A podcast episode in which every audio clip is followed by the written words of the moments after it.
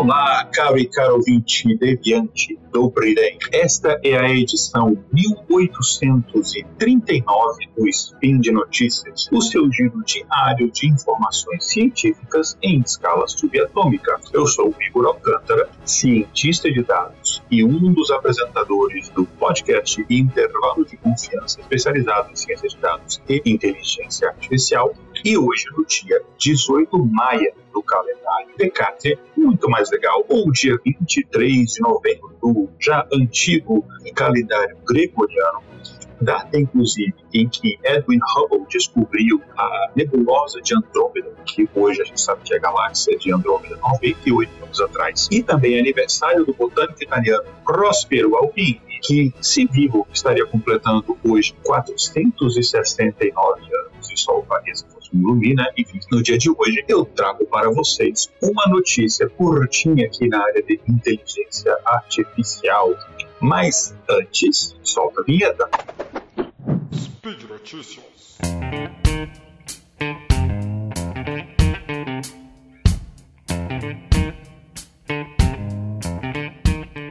É isso então. Hoje eu vou trazer uma notícia aqui que é meio que uma fofoca, notícia do mundo jurídico, é, mas tem a ver com inteligência artificial, vocês vão entender por quê já já. É, uma ação é, conjunta né, de várias pessoas é, foi na semana passada, semana passada em relação à publicação é, gravação desse episódio, né, ela foi no início aqui do mês de novembro de 2022, uma, um processo judicial foi aberto contra a Microsoft e a empresa OpenAI, que eu já citei aqui várias vezes, no episódio, tem uma notícia deles, é, e isso é em relação a um produto é, que a Microsoft tem que utiliza é, uma tecnologia da OpenAI, que é o GitHub Copilot. Você sabe que a Microsoft comprou recentemente o GitHub e a Microsoft lançou esse GitHub Copilot. E o que, que é esse GitHub Copilot, meu Copilot? Basicamente, esse GitHub Copilot é uma tecnologia de que basicamente usa inteligência artificial, uma inteligência artificial é provida pela OpenAI, por isso que a OpenAI se meteu aqui nesse rolo,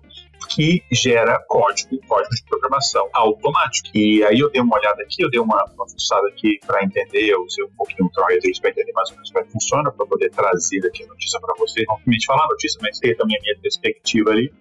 Então, basicamente, é uma ferramenta do GitHub que você vai lá, escolhe uma linguagem de programação, você escolhe um determinado problema que você quer resolver e ele vai gerar um código é, para você. Até no próprio, no próprio site lá do GitHub você tem alguns exemplos lá.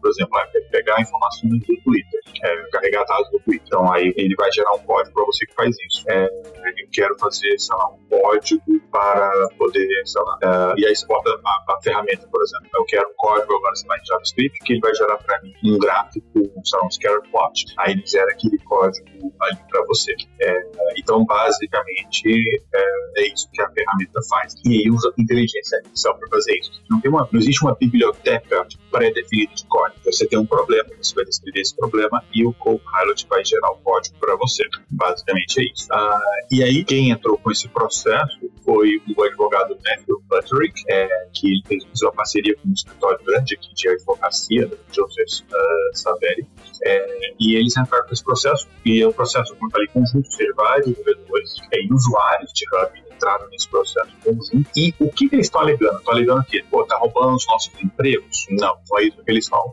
é, alegando. Eles estão alegando o seguinte: o Copilot, para ser treinado, para ele existir, ele infringiu leis de direitos autorais, de copyright. Como assim? Aí você vai entender como é que funciona o Copilot. O Copilot, basicamente, ele aprendeu, a gente já falou isso no episódio do SciCast, a gente falou de Machine Learning e outros speech aqui, como é que funciona basicamente um Machine Learning uh, supervisionado modelo supervisionado. Basicamente, você fornece dados históricos, você tem uma base de dados históricos já pronta, com as respostas que você quer. Aí o algoritmo ele vai treinar em cima desses dados históricos para aprender os padrões de como aquilo funciona. Quando chegarem perguntas para serem respondidas, ele vai responder baseado no que ele aprendeu nesses dados históricos. Resumidamente, de forma muito simplificada, é, é assim que funciona. Quais são esses dados históricos? Que o Copilot da GitHub treinou são códigos que os programadores disponibilizam de forma pública na, nos seus é, repositórios do GitHub. Não só isso, também em fóruns, que eles não especificam aqui, eu não consegui descobrir aqui outras fontes, mas o GitHub é uma delas que é citada, mas eles falam que são é, é, repositórios de códigos e locais onde as pessoas postam códigos de forma pública. Então deve ser fórum, sei lá, Stack Overflow, talvez, imaginando,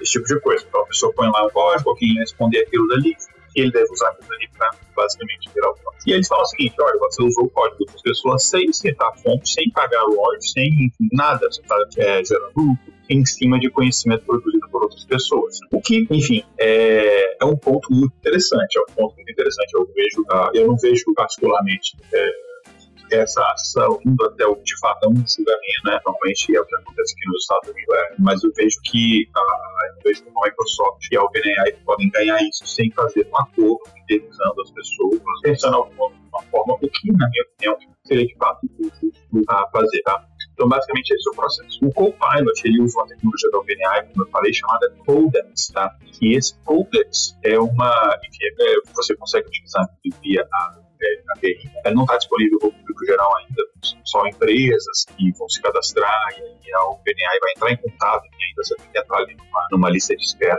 para conseguir utilizar, igual era lá no Dawn Whitney da OpenAI no início, de de espera e tal. É, eu esperei só alguns meses para conseguir usar. Então, é, o, o Codex basicamente é um sistema de inteligência artificial que ele vai traduzir linguagem natural, ou seja, coisas que você a gente fala, para códigos, tá? E aí eles disponibilizam isso através de uma API. É, então, basicamente é isso. É, eu não utilizei, então não posso dizer exatamente o que funciona, mas que eu tenho lá um link no OpenAI Codex para você ler um paper, né? Então, pelo que eu entendi, pelo, pelo paper que foi publicado lá no jornal da Universidade né, Cornell, é, você basicamente vai descrever um determinado problema. É, isso foi, feito em Python, e aí ele vai descrever aquilo em código Python. Basicamente é esse código que é compatível com Python. E aí essa API é disponibilizada, e no caso GitHub Copilot ele disponibiliza isso para outras linguagens de programação, não é só para Python. É, pode ser, por exemplo, também para é, algumas linguagens do, do .NET Framework, uh, JavaScript também, tem algumas, tem algumas é, diferentes possibilidades né, de, de linguagens disponíveis dentro do Google Python. Então, basicamente, funciona isso da OpenAI para essa parte de AI é, e faz, e faz gera esse código baseado nisso. Basicamente é isso aí. Mas e esse código? Vamos falar um pouquinho aqui a questão do Copilot. Esse código gerado pelo, pelo Copilot, quão bom, quão pronto esse código é, né? Ele gera um código assim, já pronto para. Não precisa nem testar, já vou mandar para para produção. Não. Segundo o próprio site do Copilot faz, eles fizeram uma, uma avaliação, programadores avaliaram o código gerado e eles aceitaram o código sem nenhuma alteração, uma média de 26% das vezes. Na verdade, sim, 26% do código gerado foi de fato utilizado. Então, provavelmente ele, eu imagino que o teste do vida ele preenche mais ou menos um esqueleto né, de um código, você tem que colocar ali os seus parâmetros, sei lá, o caminho onde está um tipo de dados, coisas você vai preenchendo ali, mas 26% ele já preenche, né? É, se, e se, se o código é feito em Python, que é a linguagem natural ali do Codex da OpenAI, esse número só para 40%. Ele, tem, ele é um pouco melhor em relação ao, ao Python. E aí eles falam assim, pô, para que você vai utilizar um negócio que você vai, vai no final só aproveitar só 26%? Aquele, o, o argumento deles é que eles montam já um esqueleto, então você só tem que complementar com as particularidades do seu projeto e que ele vai gerar o melhor código possível para aquele problema. Então, assim, todas as melhores é, técnicas, regras é, de, de, de, programação, lógica, etc. Né? Então, é basicamente isso. Não está disponível para plataformas novas que, que, que apareçam. A ideia é que são plataformas que já está treinado e lá no site tem, tem essa lista aí. Uh, mas é claro, ele é um código que foi, foi gerado baseado no aprendizado de código escrito por outras pessoas. Então, ele pode conter erros, ele pode conter é, é, práticas que são consideradas inseguras, práticas de codificação consideradas inseguras, é, não as melhores práticas do mercado necessariamente. Isso que são a melhor forma de resolver problemas. Obviamente, você precisa de, um, de uma pessoa capacitada, um ser humano capacitado de fazer a revisão daquilo de dar um que ele pode é, e, e, basicamente é, é, assim que funciona, é que você consegue, você vai entrar no site lá do GitHub comum, você vai nos produtos, você, vai, você pode controlar o pilot e você pode fazer lá um trial e tal, que falar em questão de preço, etc., porque eles não estão patrocinando o portal Deviante, então não vou fazer propaganda de, é, de graça e tal. Eu não usei em algum, nenhuma necessidade minha profissional, até porque assim, a quantidade de código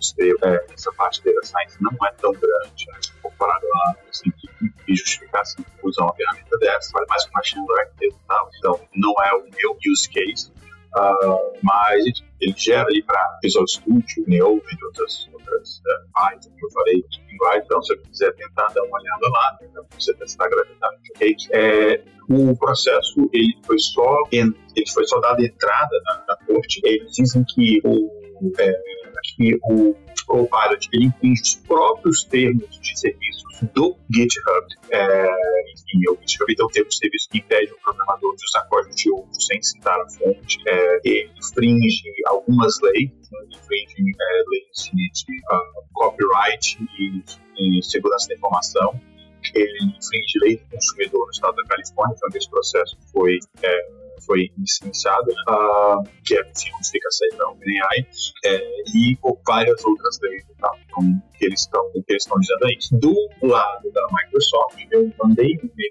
para a Microsoft uma resposta, não tive resposta, mas eu tive uma resposta do equipe do GitHub, na internet tem uma resposta deles, uma nota em que eles dizem que uh, é, eles vão ver isso justiça e tal, que eles não exigiram nenhuma regra, porque eles dizem o seguinte, apenas uma parcela inferior a 1% de código você consegue identificar como código de fato foi utilizado por outra pessoa. Então, eles não estão pegando códigos utilizados por outras pessoas e usando esse código para gerar Esse código feito por pessoas foi utilizado apenas para a ferramenta aprender estrutura de códigos, é, mas esse código não está sendo utilizado para gerar novos códigos, é, que esse 1% de código que pode ser igual a alguém, que é o código que alguém já escreveu, é, isso dá-se a, ao, acaso, né? coincidência, o que pode ser verdade, de. Se eu é, escrever códigos aqui, se eu escrever um código é, para fazer determinada tarefa e nunca li código de nenhuma outra pessoa que faz a mesma tarefa, existe uma possibilidade de uma outra linha minha do meu código ser exatamente igual à de que a outra pessoa escreveu, porque tem determinados padrões que a comunidade de programadores utiliza, numeração de variáveis, estrutura, ordenação de coisas, é, isso é da ciência da computação, em padrões de movimento, etc. Então, é, tem essa possibilidade, mas, na minha opinião, eles estão, porque não sou, não sou advogado, mas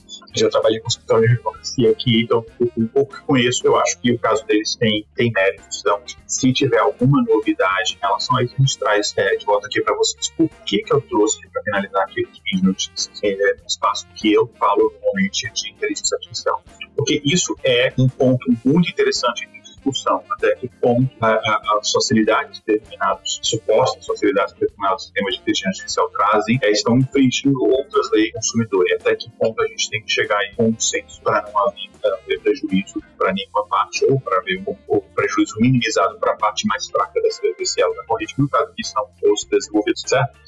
Então, enfim, é, fala aí pra gente o que vocês acham, comente no post do episódio, ou compartilhe nas suas redes sociais, ou seus comentários, vamos continuar essa discussão, beleza? Espero que vocês tenham gostado é, desse episódio. Eu vou ficar por aqui. Antes de encerrar, eu queria dizer que esses projetos de notícias, mas também outros, como o SciCast, Contrafactual, Fronteiras Dentro, Baker, Beco da Mai, Missantas, RPG Guacha, além de outros podcasts, textos no site, enfim, tudo que é feito aqui nesse projeto maravilhoso do Portal Deviante, que eu estou muito orgulho de fazer parte. Tudo isso, gente, só é possível por causa do meu apoio, também sou apoiador, claro, e também do seu apoio no site do portal Deviante. E você pode contribuir através das plataformas Patreon, Padrim e PicPay. Além né, de ajudar na divulgação científica, que é muito importante, você também tem alguns benefícios. Entre eles, por exemplo, fazer parte do grupo de patronos é, lá no WhatsApp. Eu faço parte desse grupo, inclusive, a gente discute várias coisas, não só coisas sérias, tem bastante meme também,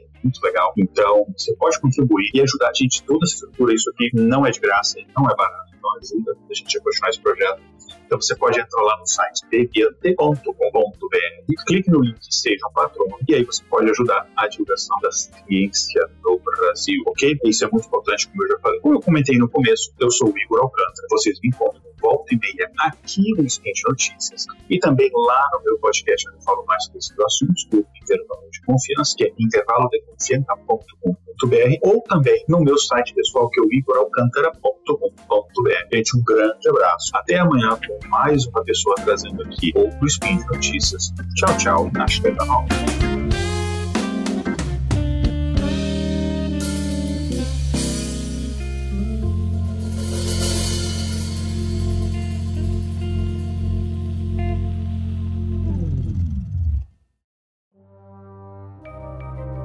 Este programa foi produzido por Mentes Deviantes. deviante.com.br